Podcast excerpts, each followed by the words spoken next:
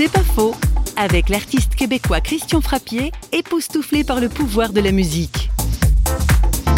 Il suffit de se rappeler d'un film qu'on a bien aimé et de la musique qui était apposée. Il suffit d'une part de fermer même le son à la télévision et vous allez voir, vous allez vivre l'image d'une façon tout à fait différente. Il y a un phénomène qui se passe lorsqu'on allume le son. Tout d'un coup, il y a comme une partie euh, onirique, il y a comme une partie éthérée tout de suite qui entre dans l'image.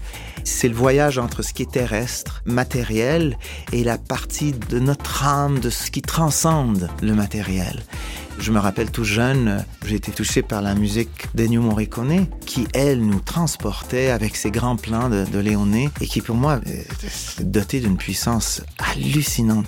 Et ça, ça vient remplir les interstices de notre vie. C'est comme s'il y a une trame à, à la vie. C'est pas faux, vous a été proposé par Parole.fm.